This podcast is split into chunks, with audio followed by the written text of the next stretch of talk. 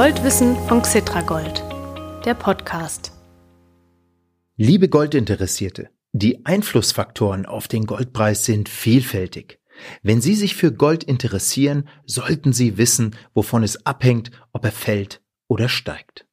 Genau darum geht es in dieser Folge von Goldwissen von Xetra Gold, der Podcast. Zunächst hören Sie einen Infobeitrag zum Auf und Ab des Goldpreises und danach ein vertiefendes Interview mit Michael Blumenroth, Goldexperte bei der Deutschen Bank, den ich für Sie befragen darf. Mein Name ist Mario Müller-Dofel. Ich wünsche Ihnen interessante Erkenntnisse und viel Spaß beim Zuhören.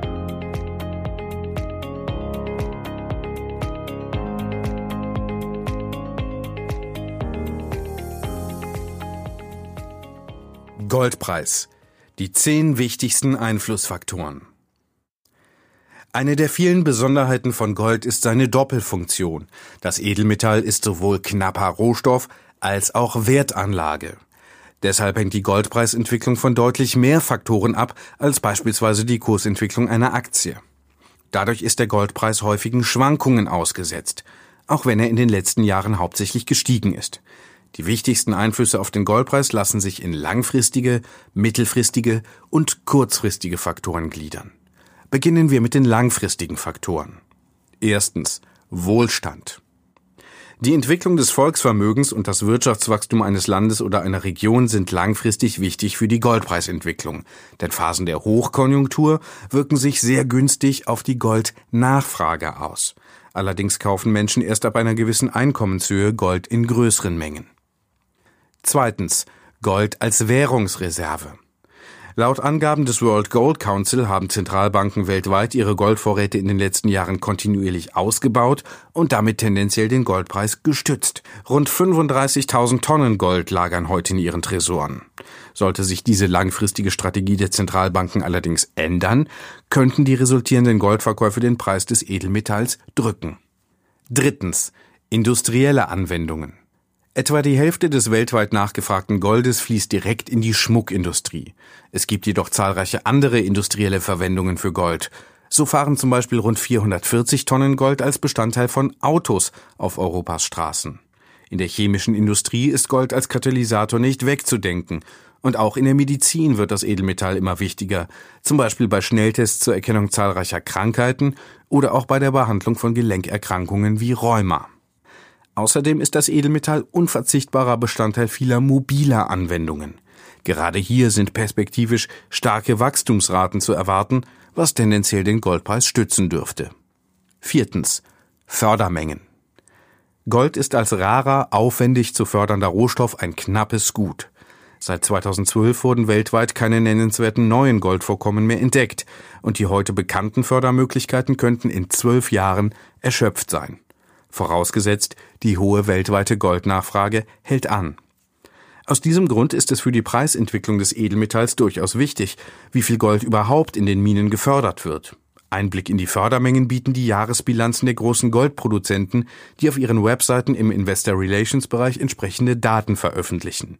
Auch zum immer wichtiger werdenden Gold Recycling, mit dem die Nachfrage heute bereits zu 30 Prozent gedeckt wird. Das waren die langfristigen Einflussfaktoren auf den Goldpreis. Nun zu den mittelfristigen Einflussfaktoren. Fünftens. Hohe Inflation. In Zeiten hoher Teuerungsraten, wie zum Beispiel in den 1970er Jahren in den USA, ist häufig der Goldpreis stark gestiegen, da das Edelmetall sowohl von Zentralbanken als auch von vielen Investoren als Inflationsschutz genutzt wird. Allerdings kann es auch passieren, dass der Goldpreis bei weniger hohen Inflationsraten nur wenig profitiert. Etwa wenn inflationsindexierte Staatsanleihen als verzinste Alternative dienen können. Sechstens. Zinsniveau. Gold bietet keinerlei Rendite in Form von Zinsen oder einer Dividende. Die Wertsteigerung findet ausschließlich über eine Goldpreiserhöhung statt. Damit hat Gold einen Nachteil gegenüber Geldmarktprodukten, vom Tagesgeldkonto bis zum Sparplan. Aus diesem Grund reagiert der Goldpreis empfindlich auf Bewegungen im Zinsniveau, die in aller Regel durch mittelfristige Leitzinsänderungen durch Zentralbanken ausgelöst werden. Steigen die Realzinsen, kann sich dies negativ auf den Goldpreis auswirken, denn nun werden andere Anlagemöglichkeiten attraktiver. Umgekehrt profitiert der Goldpreis von niedrigen Realzinsen, wie sie heute in vielen Ländern üblich sind. Siebtens. Entwicklungen am Aktienmarkt. Aktienindizes wie der DAX oder der Eurostox 50 spiegeln die Wirtschaftsleistung eines Landes bzw. einer Region wider. In konjunkturellen Hochphasen steigt ein Index, in wirtschaftlichen Krisenzeiten gibt er nach. Solche Entwicklungen sind meist mittelfristig und können den Goldpreis in beide Richtungen treiben. So bieten die Aktien florierender Unternehmen zwar attraktive Alternativen zur Goldanlage, gleichzeitig bedeutet eine Hochkonjunktur aber auch wachsenden Wohlstand, was sich, wie eben gehört, in einer höheren Goldnachfrage niederschlagen kann. Außerdem kann die Sorge vor zukünftigen Krisen zu mehr Goldinvestments führen. Soweit zu den mittelfristigen Einflussfaktoren auf den Goldpreis. Und nun kommen die kurzfristigen Einflussfaktoren. Achtens. Der US-Dollar. Wie bei den meisten Rohstoffen wird auch Gold auf dem Weltmarkt volumenmäßig hauptsächlich gegen den US-Dollar gehandelt. Außerdem sind sowohl US-Dollar als auch Gold bei den Zentralbanken weltweit begehrte Fremdwährungsreserven. In den Zeiten des Goldstandards waren Goldpreis und US-Währung sogar aneinander gekoppelt. Heute geben sich US-Dollar und Goldpreis vor allem gegenseitig kurzfristige Impulse. Ein starker Dollar schwächt tendenziell den Goldpreis, beziehungsweise ein starker Goldpreis die US-Währung. Ein schwacher Dollar hingegen kann den Goldpreis steigen lassen. Allerdings steigt der Goldpreis in Zeiten eines schwachen Dollars tendenziell doppelt so stark, als er bei einem steigenden Dollar fällt. Neuntens. Geopolitische Unsicherheiten. In unserer globalisierten Welt gibt es kaum noch regional begrenzte Krisen. Das heißt, meist haben regionale Krisen auch Auswirkungen auf den Rest der Welt. Man denke nur an den schwelenden Handelskonflikt zwischen den USA und China, der den Goldpreis nachhaltig befeuert hat. Ebenso können regional eng begrenzte Kriege oder die Gefahr von Kriegshandlungen dazu führen, dass Anleger weltweit Gold als bewährten, sicheren Hafen ansteuern, wie das Edelmetall nicht umsonst genannt wird. Zehntens. Entwicklungen bei Großanlegern. Die Schwarmintelligenz nutzen oder den Investmentprofis über die Schulter schauen. Beides kann von Vorteil sein, um die mögliche Goldpreisentwicklung einzuschätzen. Gelegenheit dazu bieten die Bestandsdaten sogenannter Gold-ETCs. Ein ETC ist ein börsengehandelter Rohstofffonds, von dem Anleger wie bei anderen Investmentfonds Anteile erwerben können. Bei physisch besicherten ETCs wird für jeden verkauften Anteil eine entsprechende Menge echtes Gold hinterlegt. Bei Xetra Gold beispielsweise sind das über 225 Tonnen.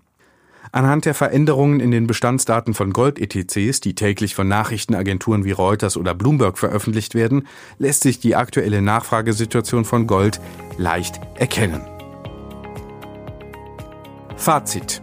Könnte man den Goldpreis unter Laborbedingungen im Zusammenspiel mit einem der aufgeführten Einflussfaktoren beobachten, wäre eine einigermaßen zuverlässige Prognose über die weitere Goldpreisentwicklung möglich.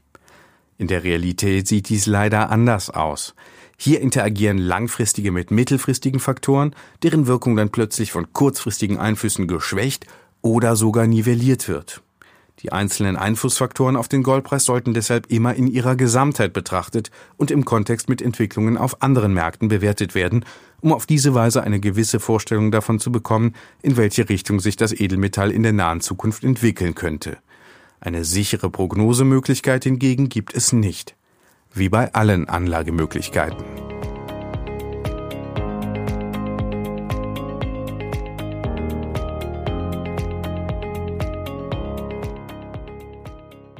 Liebe Goldinteressierte, herzlich willkommen bei Goldwissen von Cetra Gold, der Podcast. Vielleicht haben Sie schon den Infotext dieser Folge gehört. Er informiert Sie über kurz-, mittel- und langfristige Einflussfaktoren auf den Goldpreis. Hier im Interview vertiefen wir diese Informationen.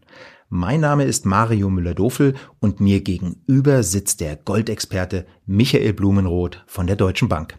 Michael Blumenroth ist Diplomökonom und seit 2012 Rohstoff- und Währungsanalyst. Davor war er unter anderem 16 Jahre lang Rohstoff- und Währungshändler bei der Deutschen Bank. Er hat also jede Menge Erfahrung mit dem Edelmetall Gold und mit den Einflussfaktoren auf den Goldpreis. Herzlich willkommen, Michael Blumenroth. Vielen Dank, Herr Müller-Dofel. Ich freue mich sehr, dass ich hier sein darf. Herr Blumroth, die Goldnachfrage steigt normalerweise, wenn die Konjunktur gut läuft. Denn dann gönnen sich Privatleute zum Beispiel Goldschmuck und die Industrie braucht mehr Gold als Bestandteil bestimmter Produkte.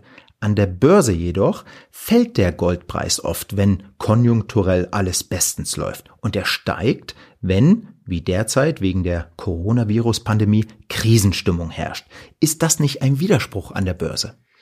Nein, eigentlich überhaupt nicht. Es ist natürlich richtig, ähm, der Goldpreis hängt davon ab, unter anderem von der Nachfrage der Schmuckindustrie und von der Nachfrage zu industriellen Zwecken. Je reicher die Bevölkerung ist, je wohlhabender die Menschen sind, desto mehr wird Gold zu Schmuckzwecken nachgefragt und steigen auch die Aktienmärkte, dann verdienen natürlich auch viele daran. Bedeutet, ein Teil des Gewinns an den Aktienmärkten kann man mal für seine Frau dann in Schmuck investieren. Schmuckindustrie ähm, atmet mit mit den Wertsteigerungen an Aktienmärkten und weltweit. Und auch die industrielle Nachfrage, wozu braucht man Gold, Chips, ähm, Zahngold früher mehr, aber es gibt auch andere industrielle Verwendungen, je mehr die Industrie herstellt, desto mehr wird auch Gold gebraucht. Aber es gibt ja auch noch einen anderen Nachfragezweck, um Gold zu erwerben, und das ist, liegt in dem Versicherungscharakter des Goldes mhm. begründet. Es ist ja in der Geschichte häufig so gewesen, wenn Aktienmärkte ähm, Crashe gezeigt haben, wenn es ähm, irgendwo Krisen gab, Asienkrise, Dotcom-Blase war das gewesen. Finanzkrise. Finanzkrise, genau. Dann immer in diesen Zeitpunkten und oder auch in 80er Jahre diese Konflikte USA, Iran. Ja. Wenn die Kanonen gedonnert haben, wenn es Krisen weltweit gab, dann sind die Aktienmärkte häufig auf Talfahrt gegangen, wenn der Goldpreis gestiegen ist. Genau. Und da hat dann Gold seinen Versicherungscharakter bewiesen. Äh, es ist einfach so häufig, Gold steigt dann, wenn andere Märkte auf Tauchstation gehen. Mhm.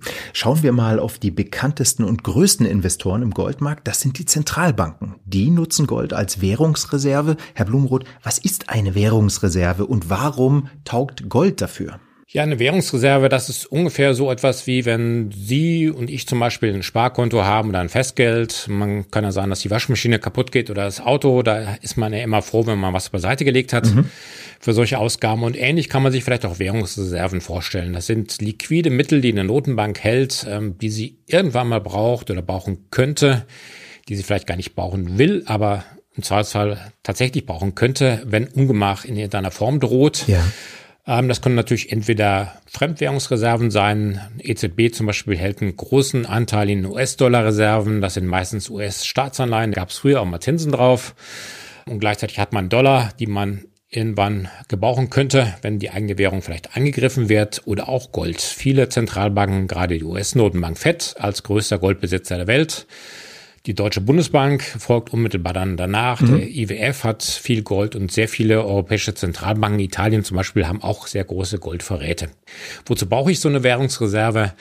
Wenn zum Beispiel die eigene Währung unter Druck gerät, kann ich mal ein Beispiel nehmen. Ja. Vor drei Jahren hatten wir die Türkei gesehen, die mhm. türkische Lira passiert jetzt gerade auch wieder, aber vor drei Jahren war das, erste Mal gewesen, dass die Lira stark unter Druck geraten ist. Die türkische Zentralbank hat zu den Goldreserven gegriffen, hat die Goldreserven verkauft. Mhm. Für die Goldreserven gab es US-Dollar und diese US-Dollar wurden auch wiederum verkauft, um den Kurs des Dollar gegen die Lira zu schwächen oder beziehungsweise um die Lira zu stützen. Ähm, bedeutet also, dass Zentralbanken dann auf die Währungsreserven zurückgreifen, wenn sie ihre eigene Währung verteidigen müssen oder wenn sie intervenieren müssen, wenn sie eine Abwertung ihrer Währung äh, quasi verhindern müssen. Mhm. Seit dem Jahr 2012 wurden allerdings weltweit keine nennenswerten Goldvorkommen mehr entdeckt und die heute bekannten Vorkommen könnten zwischen 2030 und 2035 erschöpft sein. Vorausgesetzt die hohe weltweite Goldnachfrage dauert natürlich an. Aber was würde ein Ende der Goldförderung für den Goldpreis bedeuten, wenn Gold doch so viel nachgefragt wird? Ja, erstmal würde das natürlich dann bedeuten, dass das Angebot nicht mehr wächst. Es ist ja dann kein Angebot mehr da, außer wenn man Altgold hat, wenn man einen Schmuck von der Oma nicht mehr haben möchte und ihn dann einschmelzen lässt oder zum Verkauf bringt. Man muss dann ja auch betrachten, wie kann sich die Nachfrageseite entwickeln. Also Angebot würde dann stagnieren, aber auf der Nachfrageseite ist es ja so, dass die Prognosen dahin gehen, dass die Weltbevölkerung weiter wächst. Mhm. Und wo wird sie weiter wachsen? Insbesondere in Afrika und in Asien. Und das sind Länder, die jetzt durchaus dann potenzielle Goldkäufer wären. In beiden Kontinenten ist, sagen wir mal, das Bankensystem noch nicht so entwickelt, wie es jetzt in Europa ist. In den USA, dort wird noch sehr viel Gold auch als Wertaufbewahrungsmittel nachgefragt. Die Nachfrage würde also tendenziell mit der Bevölkerung wachsen. Und wenn tatsächlich dann die Goldvorkommen erschöpft sind, dann ähm, wird das Angebot ja nicht weiter zunehmen. Also man sieht es ein bisschen jetzt schon, gerade Südafrika zum Beispiel war lange Jahre der größte Goldförderer weltweit gewesen.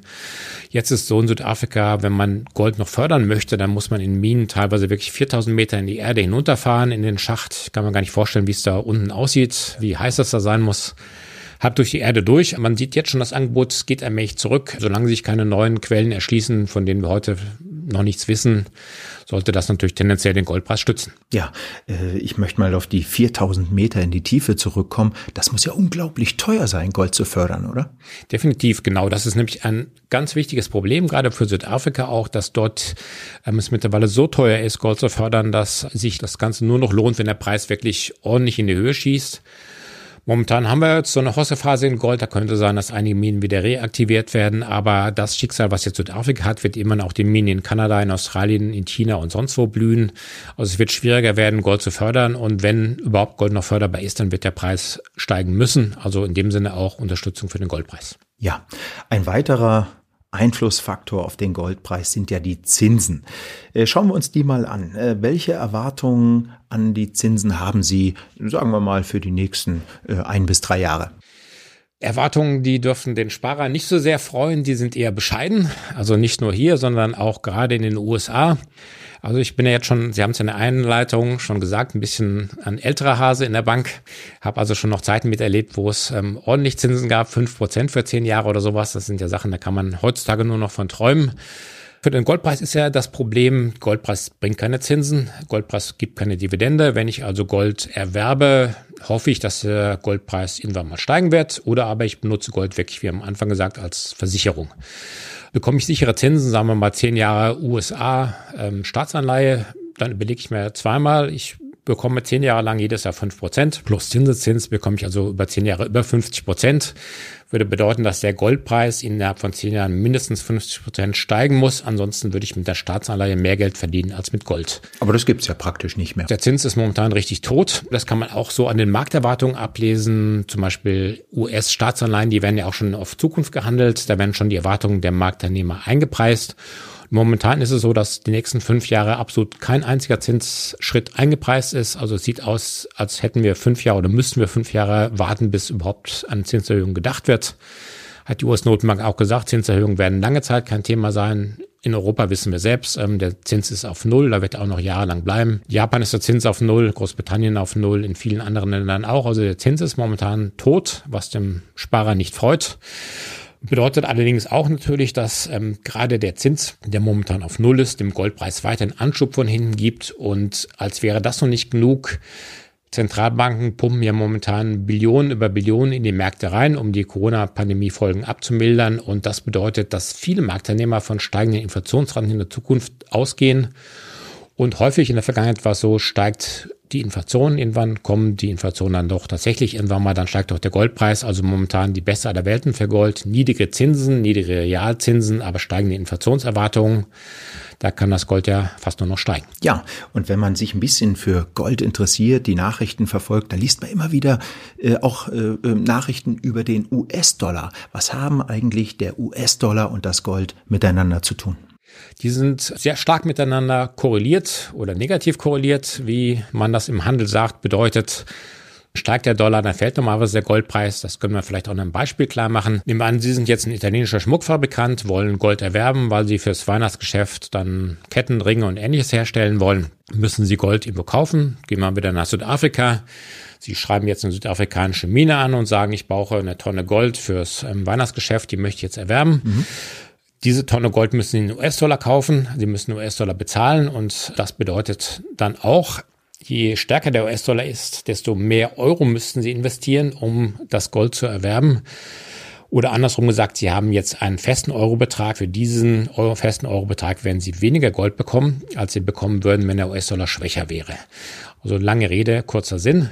Bedeutet, tatsächlich, je schwächer der US-Dollar, desto günstiger wird es für die Nachfrager, Gold zu erwerben. Und deswegen ist die Korrelation sehr stark. Sie ist nicht so, dass ich eine Handelsregel überführen kann. Aber das Verhältnis äh, zwischen Dollar zu Gold ist eines der entscheidenden Parameter für den Goldpreis.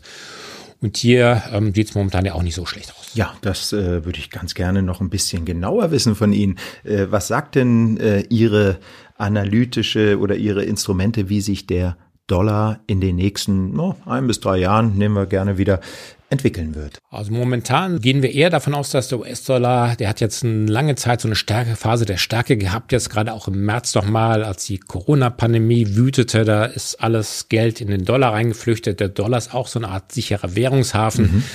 Jetzt haben wir den US-Dollar aber seit Mai, Juni ähm, eher auf der Verliererstraße gesehen. Und viele Analysten, jetzt auch die Kollegen in unserem Haus, gehen davon aus, dass wir vielleicht so eine Richtung, eine Phase Dollar, der Dollar-Schwäche übergehen.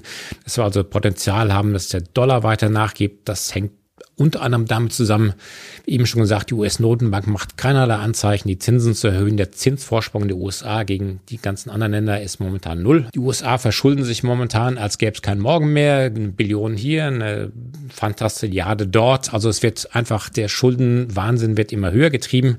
Gerade jetzt mit den US-Wahlen im November. Ähm, dort wird alles gegeben, damit die Wirtschaft bis dahin wieder ans Laufen kommt. Und das bedeutet, dass wir auf mittlere Sicht eher ähm, erwarten, dass der US-Dollar sich weiter abschwächt, was, wenn das wirklich passieren sollte, dann natürlich auch dem Goldpreis helfen würde. Ja. Die Vielzahl der Einflussfaktoren auf den Goldpreis, wir haben jetzt nur einige äh, angesprochen, die allerdings sehr wichtig sind. Aber die Vielzahl macht ja Goldprognosen ziemlich schwierig. Trauen Sie sich zum Abschluss unseres Gesprächs dennoch eine Preisprognose zu? Ja, wir diskutieren das gerade sehr angeregt. Ähm, wir waren jetzt dann auch etwas irritiert, dass jetzt ähm, Anfang August dann auch so ein paar größere Rücksetzer gekommen sind. Ähm, aber man darf auch nicht vergessen, wir haben jetzt eine sehr starke Bewegung nach oben gehabt im Goldpreis. Wir sind von März bis zum August um 30 Prozent gestiegen. Das ist ja was, was ich ganz ehrlich gesagt nicht so am Schirm gehabt habe. Wir haben auf über 2000 Dollar. Über 2000 Dollar, korrekt. Wir hatten, darf man auch nicht vergessen, das alte Allzeithoch war bei 1921 Dollar gewesen im Jahr 2011. Wir schießen einfach mal Richtung 2075 Dollar durch, ohne Atem zu holen. Da war auch mal eine Korrektur angezeigt. Jetzt ist natürlich auf mittlere Sicht die Frage, ist die Goldpreis-Rallye jetzt schon ein bisschen heiß gelaufen oder haben wir noch weiteres Potenzial? Wir haben uns jetzt gerade unterhalten über verschiedene Parameter, die auf Gold einwirken. Wir sind uns relativ einig, die Zinsen werden lange Zeit nicht steigen. Inflationserwartungen könnten steigen, der US-Dollar könnte schwächer werden und die Aktienmärkte könnten auch vielleicht wieder den einen oder anderen Rücksetzer sehen, was viele Investoren dazu bewegen wird, Gold als Versicherung zu kaufen. Das sind alles Argumente, die eher weiter für steigende Goldpreise sprechen.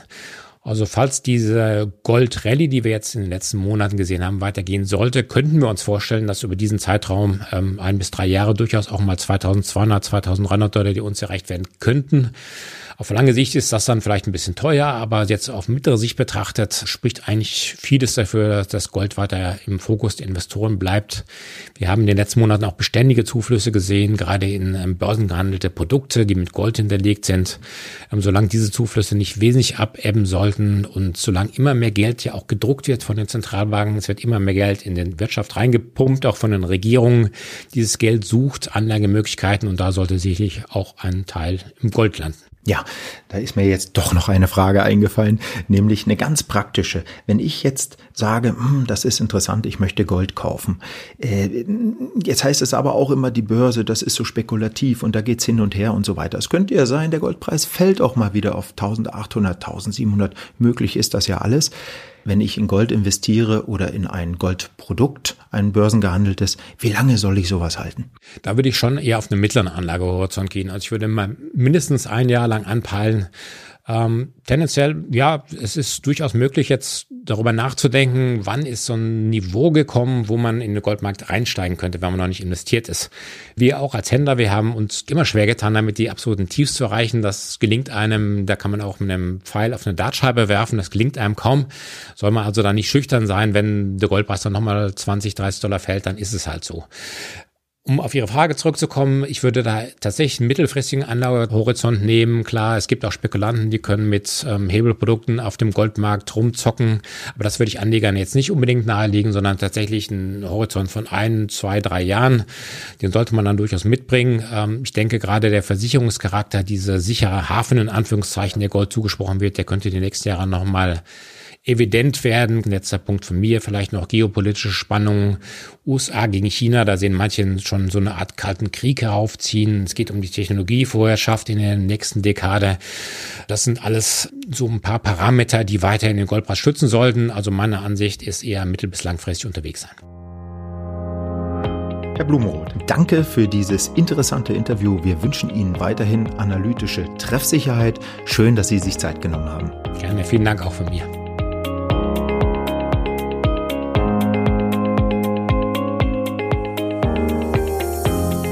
Ganz vielen Dank auch an die goldinteressierten Zuhörerinnen und Zuhörer. Wir vom Cetra Gold Team freuen uns, wenn Sie den Podcast abonnieren. An jedem ersten Freitag im Monat erscheint eine neue Folge, die Sie dann automatisch auf Ihr Smartphone bekommen.